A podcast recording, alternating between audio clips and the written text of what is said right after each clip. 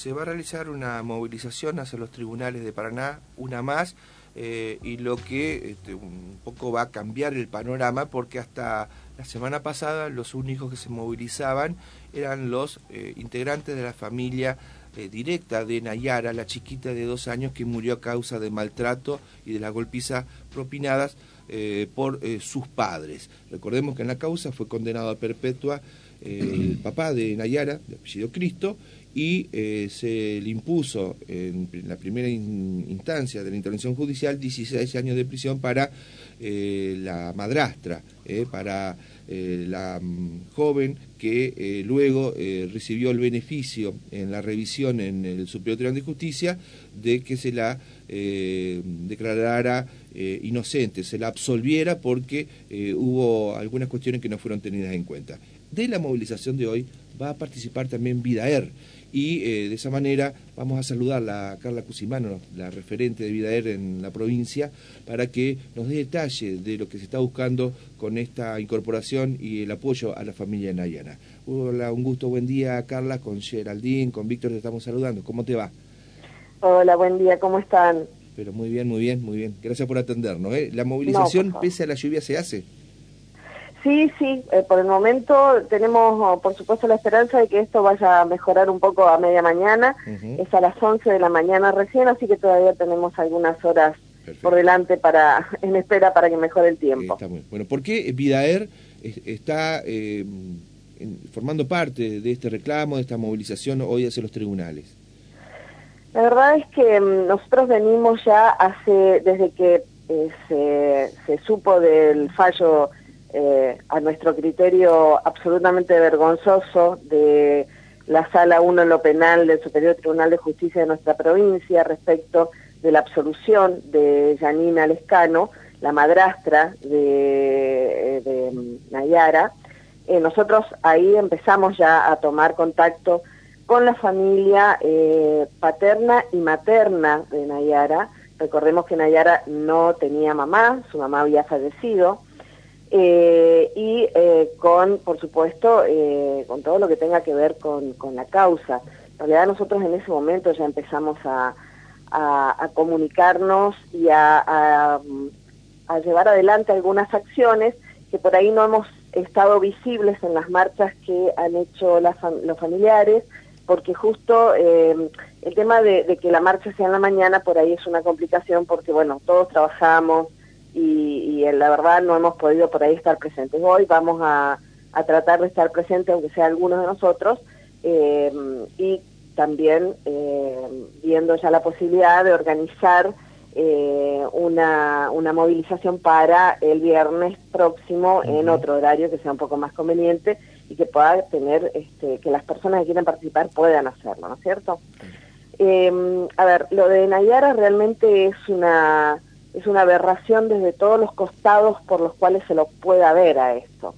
Nayara fue torturada durante meses por su papá y lo que en realidad desde eh, el Ministerio Público Fiscal se le indicaba a la pareja del padre biológico era la omisión de haber hecho algo.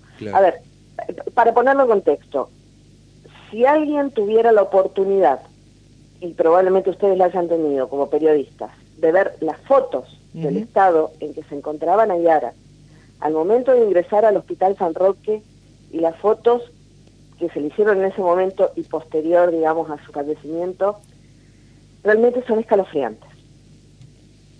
Son tan escalofriantes que el doctor Moyano, que en ese momento eh, del juicio le tocó declarar y dijo, yo tengo realizadas más de 3.500 autopsias y nunca vi algo semejante y se quebró.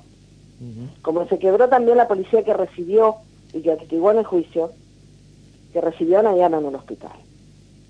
El estado en el que se encontraba el cuartito de una criatura de dos años.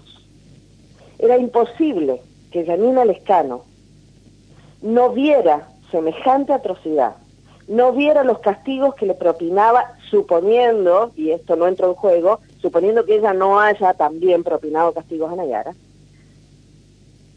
eh, era, imposible que un ser humano no pudiera no sé, de alguna manera hacer algo por una criatura de dos años que estaba siendo torturada desde quemaduras compatibles con colillas de cigarrillos, mm.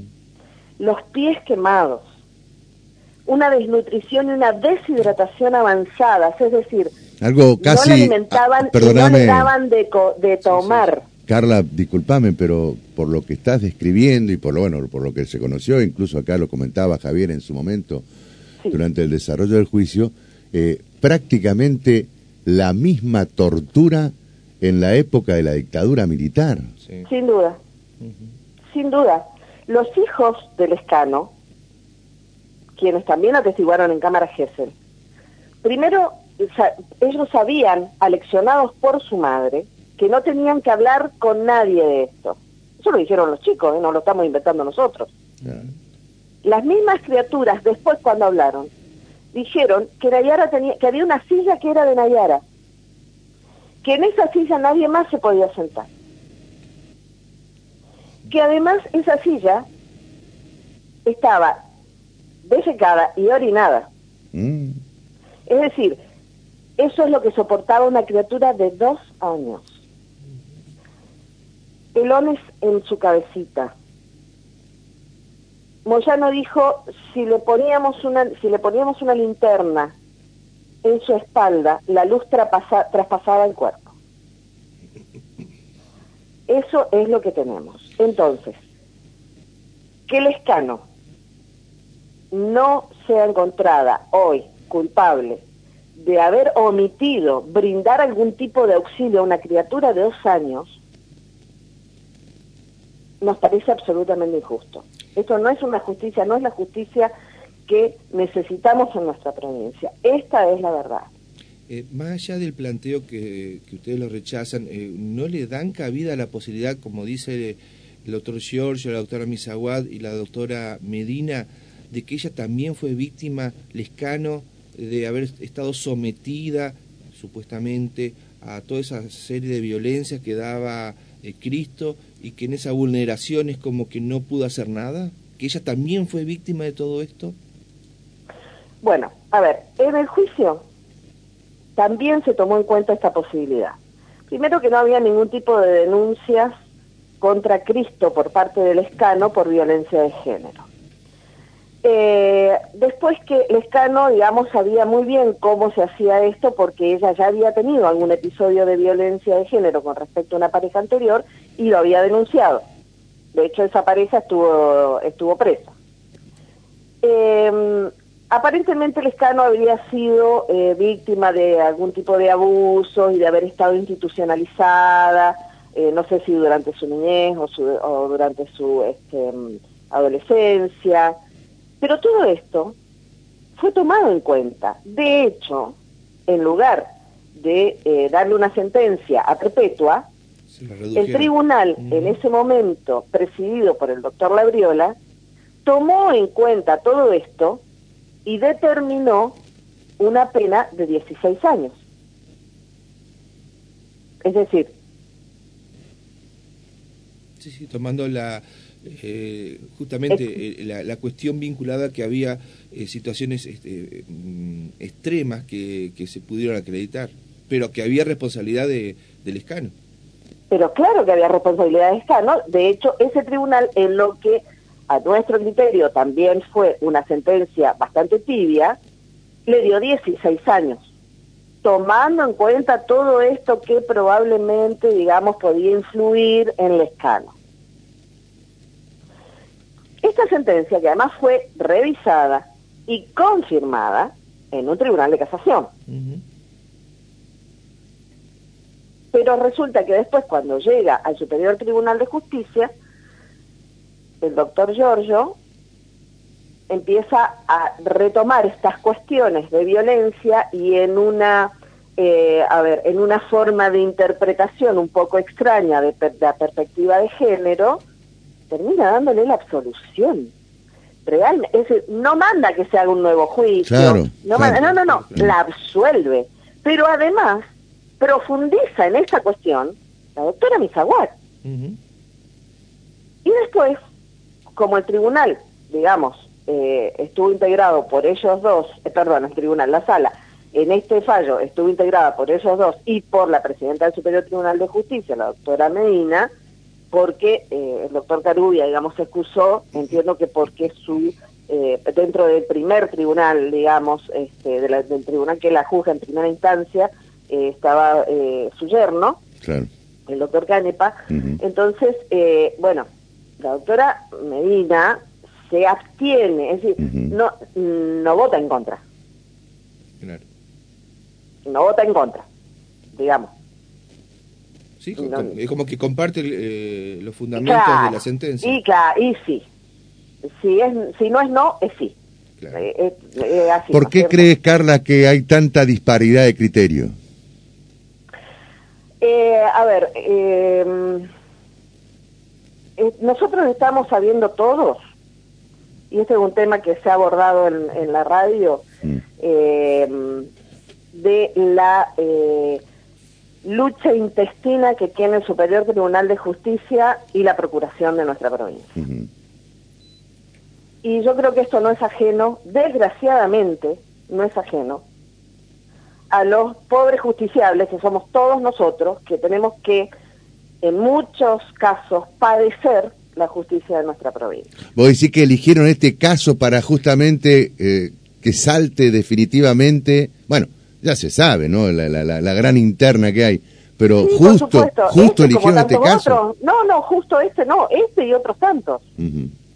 No justo este. Claro, bueno, pero este, este, con la, con, con, digamos, con la mediatización que tuvo, eh, bueno, no, no, no, sé si justo era el, el, el, caso en el que más podían hacer, hacer notar eh, esa, esa fuerte interna, esa lucha interna, intestina interna que hay. Sí, por supuesto, por supuesto. La, la, lucha la lucha de los vitalicios, que le digo yo, este, porque es la, la lucha de los vitalicios. ¿eh? Sí, sí. Lo cual además es una barbaridad que todavía sigamos teniendo eh, cargos vitalicios este, y, en algunos casos hasta heredados, mm.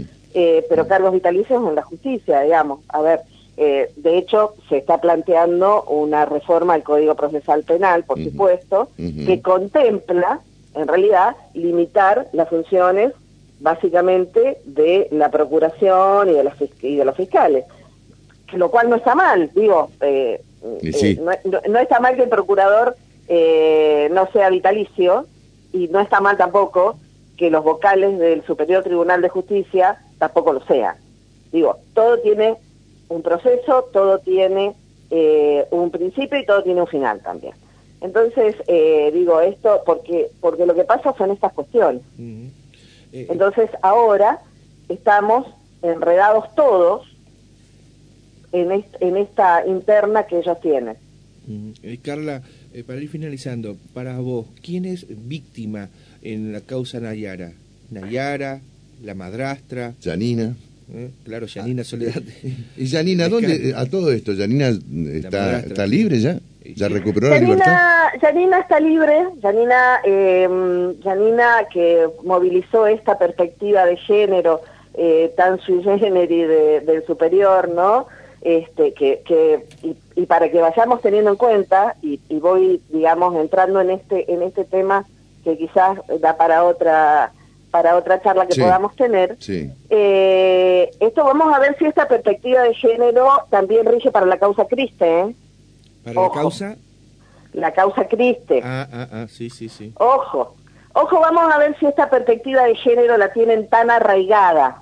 Mm. Ojo, porque ya no la tuvieron arraigada con, con Fátima, por ejemplo, digamos, y con tantísimas otras mujeres.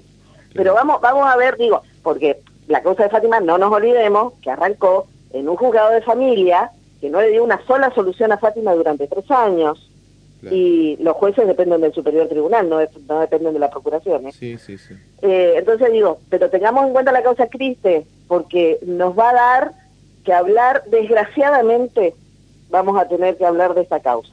Mm. Pero volvamos a, a Janina. Janina está libre, está pidiendo la tenencia nuevamente que le restituyan a sus hijos, eh, que es otro tema, pero digo acá lo importante es que eh, desde la familia ya sea la familia paterna y materna de Nayara, están todos unidos, teniendo en cuenta que Cristo efectivamente es el culpable, es decir, la familia paterna de Nayara no dicen que no. ¿eh? No discuten eso y están de acuerdo que Cristo siga preso y condenado a perpetua. Sí, señor, exactamente. Lo que Pero ellos molesta, no es el único culpable. Claro, ellos les molesta eh, la doble vara que se utilizó para absolver a la, a la madrastra, que mucho tuvo que ver también en ese maltrato que terminó con la muerte de, la chiquita. Sin duda. Así que bueno, hoy además vamos a estar presentando porque la familia de Nayara ha ido en reiteradas oportunidades al superior a tratar de hablar con estos jueces que determinaron, con estos vocales que determinaron esto. Mira que siempre no, han sido la gente.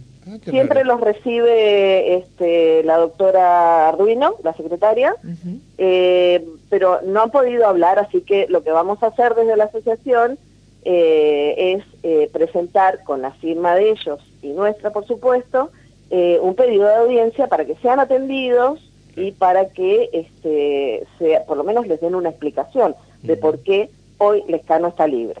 y, por supuesto, que la asociación además está evaluando la cuestión de eh, presentarse con algún tipo de figura como amicus curiae y ah, demás frente a eh, la Corte, porque entendemos que el fiscal va a ir a la Corte con esta causa, eh, por lo menos eso es lo que nos ha llegado, así es que vamos a, avanzar por supuesto y vamos a dar todo nuestro apoyo desde la asociación para tratar de revertir, o por lo menos para, para este, dar nuestra opinión este, cuando esto sea, sea tratado nuevamente. Eh, así que bueno, eh, lo que necesitamos. Perdón, y no merita la intervención. Este no, merita la intervención de otras instituciones dentro de la justicia, por ejemplo, el Consejo de la Magistratura, por ejemplo, este, que, que, alguien promueva, este, que se investigue eh, para ver si es factible o, o, pasible de la sustanciación de un juicio político ante ante esta eh, decisión de esta sala penal? Bueno, eso lo, lo vamos a, seguir evaluando. ¿Pero es factible o no? Eh, la verdad es que es algo que todavía no lo hemos charlado con los profesionales que nos están acompañando en esto. Muy bien. Pero no lo descartamos tampoco. Claro, muy bien. no lo descartamos. Muchas gracias. Entonces a las 11 la invitación para que quieran acompañar a los familiares de Nayara a la que es la planada del Superior Tribunal de Justicia. ¿eh?